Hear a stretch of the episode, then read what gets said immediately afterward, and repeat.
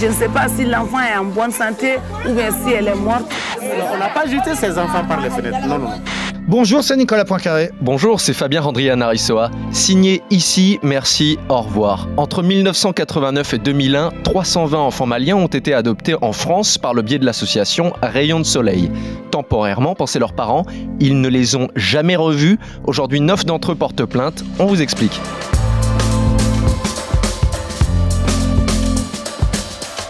Une photo de temps en temps et puis plus rien où se termine la procédure d'adoption et où commence le trafic d'enfants. Dans les années 2000, un journaliste avait déjà découvert l'affaire et ça tombe bien, il est à côté de moi. Oui, j'avais découvert cette affaire de trafic d'enfants euh, en, 2006. J'avais fait plusieurs allers-retours entre la France et le Mali. J'avais interrogé les enfants, euh, j'avais interrogé les parents biologiques à Bamako, les parents adoptifs en France et puis l'association euh, elle-même. Et on s'aperçoit aujourd'hui bah, que c'est une vieille histoire mais que le temps ne l'a pas effacée. Ces enfants sont aujourd'hui des adultes, ils ont entre 30 et 40 ans et ils demandent des comptes. Expliquez-nous le monde. Un podcast RMC. Nicolas Poincaré. Fabien Randrian L'histoire de cette association, à l'origine, c'est l'histoire d'une promesse non tenue entre des parents qui veulent protéger leurs enfants et des parents qui souhaitent adopter, Nicolas. Voilà, c'est ça qui s'est passé à, Bamako entre 89 et 2001. L'association euh, Le Rayon de Soleil, qui est une grosse association qui s'occupe d'adoption dans, dans, le monde entier, avait une correspondante locale qui était une fonctionnaire française qui avait été détachée pour être enseignante à l'ENA, l'École nationale d'administration du Mali. Et elle s'était prise de passion de l'idée de, de, de, faire adopter des enfants et d'envoyer des petits-enfants maliens en France pour faire le bonheur de tout le monde, croyait-elle. Le bonheur des parents adoptifs en France qui n'ont pas réussi à faire d'enfants, le bonheur de ces petits-enfants africains qui vivent dans la rue et qui vont se retrouver d'un seul coup scolarisés en France et tout le monde sera, sera très heureux. Alors, elle avait monté une sorte d'entourloupe. Parce que, à la fois dans la culture malienne et dans le droit malien, on fait ce qu'on appelle une adoption protection, c'est-à-dire simplement un, bout de papier qu'on va faire au tribunal qui dit qu'on confie son enfant provisoirement à quelqu'un. On peut faire une adoption protection avec sa sœur, avec sa cousine, si on a trop d'enfants, si on est dans, dans la difficulté. Enfin bref, elle jouait là-dessus et elle allait voir les parents en disant Confiez-nous votre enfant, on va l'envoyer en France, mais vous aurez régulièrement des nouvelles, vous ne l'abandonnez pas, et puis quand il aura fini ses études, à 18 ans, il vous reviendra avec une bonne formation, un bon métier, et pourra vous aider pendant, vos vieux jours, quoi, en gros. Et ça marchait, et ça marchait, il y avait énormément de parents qui... Euh, trouvé que c'était très excitant l'idée d'avoir un enfant qui va venir en Europe euh, recevoir une, bonne formation. Alors c'était une entourloupe parce qu'elle allait au tribunal, cette correspondante euh, locale, cette fonctionnaire française, elle allait au tribunal où elle connaissait tout le monde, elle obtenait très vite un jugement d'adoption protection et puis elle faisait signer aux parents un petit bout de papier sur lequel sans bien comprendre ce qu'il signait, il disait qu'ils renonçaient à tout droit sur leurs enfants. Et arrivé en France, eh bien, les parents adoptifs allaient au tribunal français, présenter à la fois le petit bout de papier qui disait je renonce à tous mes droits et le, jugement du tribunal de Bamako d'adoption-protection, et c'était traduit en droit français par une adoption plénière et définitive qui retirait définitivement tous les droits aux parents ses parents, on leur promettait eh bien qu'ils recevraient des lettres, qu'ils recevraient des photos de leurs enfants jusqu'à leur majorité. Et ce qui s'est passé, c'est que l'association Rayon de Soleil empêchait la communication entre la famille adoptive et la famille biologique. On va écouter un extrait de ce reportage que tu avais fait pour 7 à 8 en 2006. Depuis 90, qu'on nous a envoyé ces photos, on n'a plus eu de nouvelles de ces enfants-là. Finalement, pour éviter tout équivoque, ils effacent les adresses là, comme vous le voyez ici, par exemple, ici. Voilà, ils effacent cette adresse sur le document. Et puis maintenant, on ne sait plus à qui adresser la parole.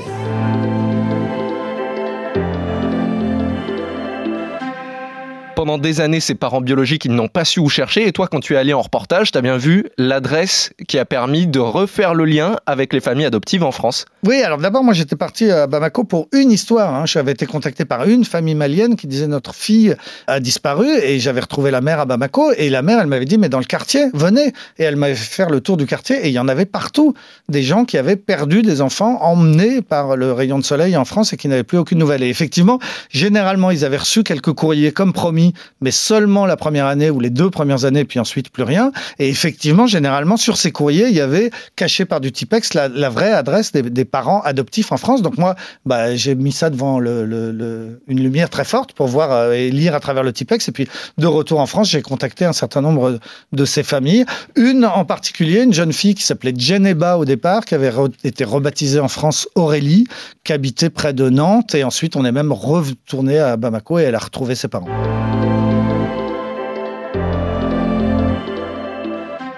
Et ce qui s'est passé aussi pendant des années, c'est que l'association Rayon de Soleil mentait sur les âges réels des enfants pour pouvoir les faire adopter plus facilement en les rajeunissant d'un ou deux ans. Et toi, quand tu vas rencontrer cette jeune femme, elle découvre avec toi qu'elle n'a pas du tout l'âge qu'elle pensait. Qu'est-ce qu'on vous a dit sur la, la date de naissance euh, d'Aurélie? Ben, On nous a dit qu'Aurélie était née le 23 août 85 à Bamako. Ouais. C'est tout. Parce que c'est pas la, c'est pas la bonne date. C'est pas la bonne date Non. Ça, j'y ai pensé quelques fois, mais bon. Hmm. La bonne date, c'est quoi? C'est un an avant. Oh, je me disais aussi, elle a un regard de petite fille plus Ça, vieille. Rayon de Soleil, c'est une association qui continue d'exister encore aujourd'hui et qui a continué après 2001. Qu'est-ce qu'il t'avait répondu, toi, quand tu avais été les rencontrer?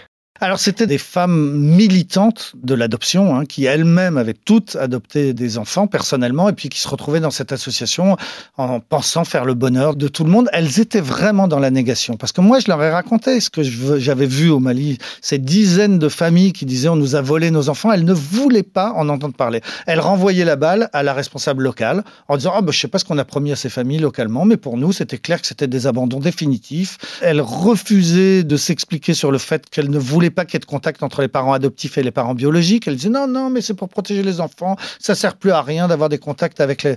Elle me faisait vraiment penser aux trois singes, vous savez, qui se bouchent les yeux, les oreilles pour ne pas entendre et la bouche pour ne pas parler. Elle ne voulait rien savoir. Et, et j'ai su qu'un certain nombre de ces enfants, ensuite, ont contacté l'association quand ils ont commencé à comprendre ce qui se passait quand ils sont devenus euh, jeunes adultes en France. Ils se sont toujours fait envoyer paître.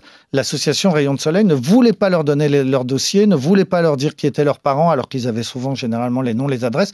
Elles ont été dans la négation dans ces années-là. Aujourd'hui, je ne sais pas où, où, on en est. Moi, je vous parle de 2006. Les responsables de Rayon de Soleil en 2006 ont vraiment fermé les yeux. Entre 2006 et aujourd'hui, il s'est quand même écoulé 14 ans. Quelle réaction il y avait eu à l'époque pour qu'il y ait des plaintes qu'aujourd'hui? Il y a un service de police qui s'était penché sur le dossier. J'avais été euh, auditionné comme témoin de toute cette affaire, mais il n'y avait pas eu de plainte. Les enfants, entre guillemets, avaient à l'époque 18, 19, 20 ans. Ils étaient un petit peu trop jeunes. Ça n'avait pas débouché et l'enquête n'avait pas euh, été jusqu'au bout.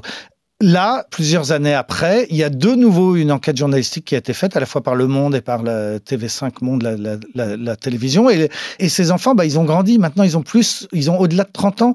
Et souvent, ils ont des enfants eux-mêmes. Et donc, c'est au moment où eux-mêmes ont maintenant des enfants qui veulent pouvoir dire à leurs enfants, bah, voilà tes origines, voilà ton histoire, voilà pourquoi tu as la peau noire alors que, alors que j'ai grandi en Bretagne et qu'on est breton, mais qu'en même temps, je suis malien. Enfin bon, ils ont eu besoin, ils se sont de nouveau intéressés, ils se sont de nouveau adressés à l'association du Rayon de Soleil. Ils ont de nouveau eu beaucoup, beaucoup de mal à obtenir des informations sur leur véritable histoire. Et donc, un certain nombre d'entre eux ont porté plainte la semaine dernière, à la fois contre l'association et contre la responsable de l'époque, qu'on surnommait Madame Daniel, cette fonctionnaire française installée à Bamako. Maintenant, euh, maintenant la, la plainte va. Bon, l'enquête est en cours et on verra la suite. Parmi les neuf plaignants aujourd'hui, il y en a qui ont découvert cette histoire en regardant ton reportage en 2006. Oui, notamment un garçon qui s'appelle Jean-Noël, donc qui effectivement a vu sur TF1 en regardant cette A8 un, un dimanche soir, il a reconnu non pas sa mère, mais une femme qui tenait une photo de lui. Et la bonne surprise de la fin de ce podcast, eh bien, c'est que j'ai pu joindre Jean-Noël chez lui et il a eu la gentillesse de bien vouloir nous raconter son témoignage bouleversant. Lorsque mes parents euh, adoptifs euh, me disaient donc que j'étais bien né en 1984, que j'avais 6 ans, que j'avais que donc un petit frère euh, avec moi qui était venu euh, avec moi euh, en France, j'ai toujours continué à leur dire sans cesse que non, que j'étais âgé de deux ans de plus, que j'avais euh, 8 ans et pas 6 ans, que j'avais une sœur jumelle qui s'appelle Mariam, que oui, j'avais aussi un petit frère qui est venu avec moi, mais qu'on était bien plus nombreux que ça au Mali et que moi je me rappelle entièrement de ma vie et donc euh, que ce que euh, mes parents me racontaient euh, était pas vrai Et donc, depuis mon arrivée euh, en France, j'ai toujours dit à tous les gens qui voulaient l'entendre que j'avais 8 ans. Que Rayon de Soleil, j'étais sûr qu'il m'avait rajeuni, mais que j'avais 8 ans. Que c'était sûr que je n'avais pas 6 ans. Mais qui allait croire à un enfant euh, qui était censé avoir euh, bah, 6 ans? Qui allait croire ça? De plus, euh, je, je, me battais euh, avec force et conviction pour dire à mes parents adoptifs que non, on n'a pas été abandonné ou bien encore euh, que c'est pas une adoption plénière parce que moi je me rappelais très bien de ce que ma mère biologique elle me disait je vous envoie en France pour euh, que vous réussissiez en études pour que vous soyez un jour des gens que vous deveniez euh, quelqu'un. Parce qu'ici, euh, au Mali, moi, je n'ai pas les moyens de vous élever et nourrir correctement. Donc, je vous envoie en France, je vous confie aux Blancs euh, qui m'ont dit que vous allez revenir tous les cinq ans au Mali et qu'ensuite, à votre majorité, vous allez revenir au Mali pour toujours auprès de nous. Au grand jamais, personne ne m'a cru. Et heureusement, que vers 2006, il y a eu sur 7 à 8 une émission sur le Mali. Grâce à ce reportage de monsieur Nicolas Poincaré, j'avais enfin la preuve que oui, effectivement, je n'avais pas menti du tout, que ce que je racontais était vrai. Mais euh, quel choc, quel choc pour mes parents adoptifs d'apprendre que mes parents biologiques étaient à notre recherche.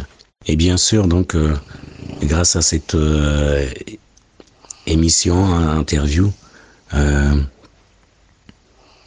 j'étais, j'étais plus le petit gars qui divaguait. j'étais un peu plus écouté. Donc, merci beaucoup à Monsieur Poincaré. Merci beaucoup.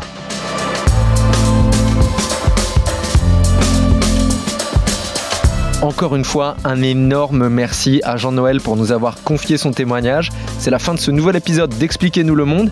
Si ce podcast vous a plu, abonnez-vous. Nous sommes sur toutes les plateformes de streaming, sur le site et l'application RMC. Parlez-en autour de vous, prenez soin de vous. À la semaine prochaine. À la semaine prochaine, Fabien.